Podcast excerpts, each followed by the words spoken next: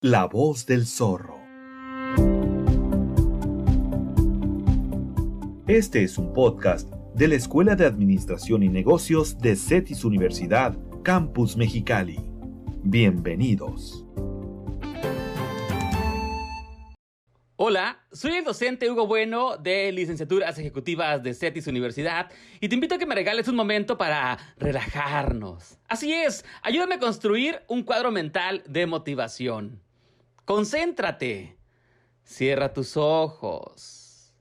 Imagínate en el lugar más maravilloso que has visitado, donde reina la calma y la paz. Ah, qué, qué ricos olores a ver, trata de tocar algo. Escucha, escucha, escucha, escucha el entorno. Utiliza tus cinco sentidos. Ahora sí, regresa, regresa, ya, ya, ya regresa. Y dime, ¿sentiste algo diferente? ¿Te sentiste un poco mejor? Bueno, pues ahora piensa en el momento en el que te sentiste muy cómodo al momento de visitar una tienda, de comprar algo. Realmente no sabías por qué, pero tus cinco sentidos te estaban provocando placer y muchas, pero muchas ganas de comprar. Eso forma parte del merchandising. Iniciamos. El merchandising apelará a tus cinco sentidos. Según Philip Kotler, considerado el padre de marketing moderno, el merchandising es el conjunto de actividades realizadas a nivel detallista con el objetivo de atraer la atención, interesar al cliente, despertar el deseo y accionar la compra. El merchandising, de hecho, es un término en inglés compuesto por la palabra merchandise, cuyo significado es mercancía, y la terminación ing, que significa acción. Según la Academia Francesa de Ciencias Comerciales, el merchandising es la parte del marketing que engloba las técnicas comerciales que permiten presentar al posible comprador final el producto o servicio en las mejores condiciones materiales y psicológicas.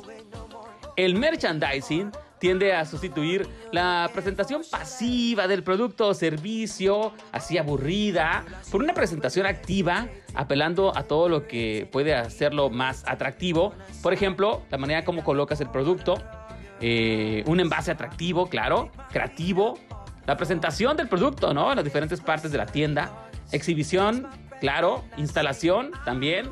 Bueno, muchos elementos. El merchandising te permite activar el deseo de compra de tus clientes apelando al uso de los sentidos. Es por eso que es muy pero muy efectivo. Neuromarketing puro. Hay varios tipos de merchandising, pero los más comunes son el visual, cuya finalidad es presentar los productos en las mejores condiciones visuales y de accesibilidad, con el fin de materializar la venta, claro, apelando a todo lo que pueda hacerlos más atractivos y persuasivos. Por ejemplo, el diseño del envase del producto, ¿no? Llama mucho la atención. El diseño de la arquitectura exterior e interior del establecimiento comercial, ¿no? Qué tan bonito está por fuera, por dentro, qué elementos que te llaman la atención, ¿no? Por ejemplo, colocación adecuada del producto también, para que, bueno, de cualquier lado se mire atractivo el producto, ¿no? Hay muchas estrategias muy padres. Eso es merchandising. También encontramos el merchandising de gestión, bueno, la finalidad es que el análisis del mercado pues sea este un punto importante para poder conocer claro a quiénes vamos dirigidos y sobre eso eh, lanzar nuestras estrategias de merchandising, ¿no? Para saber pues quiénes son nuestros clientes. Otra es la política comercial la gestión del surtido, o sea, la importancia de la rotación y acomodo estratégico del producto también, y política de comunicación, en fin, son varios elementos. El merchandising definitivamente es maravilloso. Aquí, algunos ejemplos. Escucha. Colgate hizo un merchandising muy creativo, abordando la solución cepillarse los dientes, a través del problema el azúcar Entregaron paletas de caramelo y helados para recordar a los consumidores, sobre todo los niños, que es muy importante cepillarse los dientes, vinculando esta acción a su marca, claro. ¿Qué hicieron? Bueno, una vez que se acababa el helado o la paleta del niño, quedaba el palito, ¿no? Pero en forma de cepillo, así es, que decía, no lo olvides. Al lado del logo de Colgate, pues que todos conocemos, ¿no? Quería decirle, pues órale, ya lo disfrutaste, bueno, lávate los dientes, ¿no? Eh, otro tipo de ejemplo de merchandising es el caso de yoga, el centro de yoga Flexi Straw. Las ideas de merchandising brillantes no tienen que ser necesariamente caras o contar con un presupuesto elevado. Y el eh, centro de yoga aumentó el reconocimiento de su marca mientras apuntó a su público objetivo principal. Imprimieron popotes, imprimieron popotes en su parte flexible, ya sabes, en la parte de arriba que la puedes mover eh, con una persona haciendo yoga en esa parte. De manera que podías mover el popote y pensabas como que la persona estaba haciendo yoga, ¿no? Está interesante. Se distribuyeron en restaurantes y bares locales donde servían este, jugos. Todos sabemos que el yoga te hace flexible, flexible, perdón, y al crear algo tan original y relevante, este merchandising en forma de popote seguramente pues llamó la atención de muchos de los clientes potenciales. Además, fueron repartidas en lugares que estas personas suelen frecuentar. Evidentemente, esto no sería una buena idea el día de hoy, ya que, bueno, los popotes de plástico no son ecológicos, pero fue una idea impresionante e innovadora en ese momento.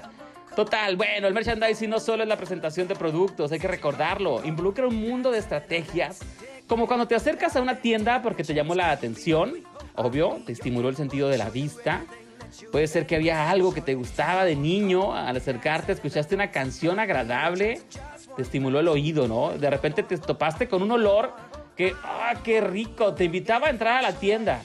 Ese es el sentido del olfato. Y entraste y de repente empezaste a tocar todo, ¿no? Te gustó todo, no sé, sentido del tacto. En fin, terminaste comprando algo o muchos productos que realmente ni buscabas. Como, lo notaste, el merchandising es un tema muy amplio, pero muy, muy interesante. Sobre todo si quieres atraer nuevos clientes o aumentar tus ventas. Te invito a que sigas conociendo de este maravilloso mundo. Eh, esta, esta nota también la puedes encontrar en Bocetis y puedes encontrarla también en nuestra página en Facebook licenciaturas comerciales de CETIS Universidad para que puedas ver los ejemplos en algunas fotografías de lo del merchandising. Y claro, obviamente, pues vamos a estar aquí en este podcast, La Voz del Zorro, que bueno, espero que te haya gustado esta nota del merchandising. Yo me despido por el momento. Mi nombre es Hugo Bueno, soy docente de CETIS Universidad. Me pongo de pie y nos encontraremos muy pronto. Muchas gracias, gracias por tu atención. Hasta la próxima. Es momento de repasar las cinco voces del zorro.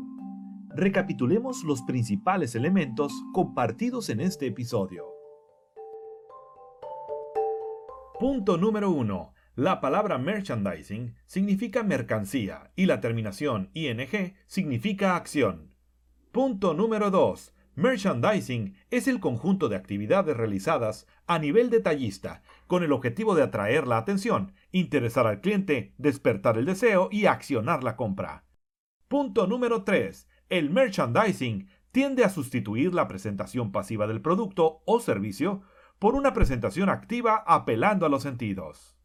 Punto número 4. El merchandising visual tiene la finalidad de presentar los productos en las mejores condiciones visuales y de accesibilidad para hacerlos más atractivos.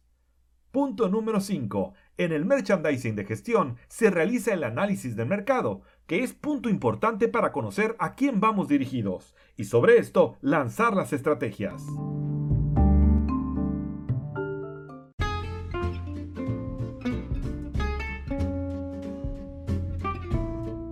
Gracias por acompañarnos en este episodio. Recuerde que encontrará algunos enlaces en las notas del podcast hacia sitios de interés y recursos adicionales. No olvide suscribirse al canal y compartir este podcast con el hashtag La Voz del Zorro. Y no te pierdas nuestro siguiente episodio la próxima semana. La Voz del Zorro. Este es un podcast de la Escuela de Administración y Negocios de CETIS Universidad, Campus Mexicali.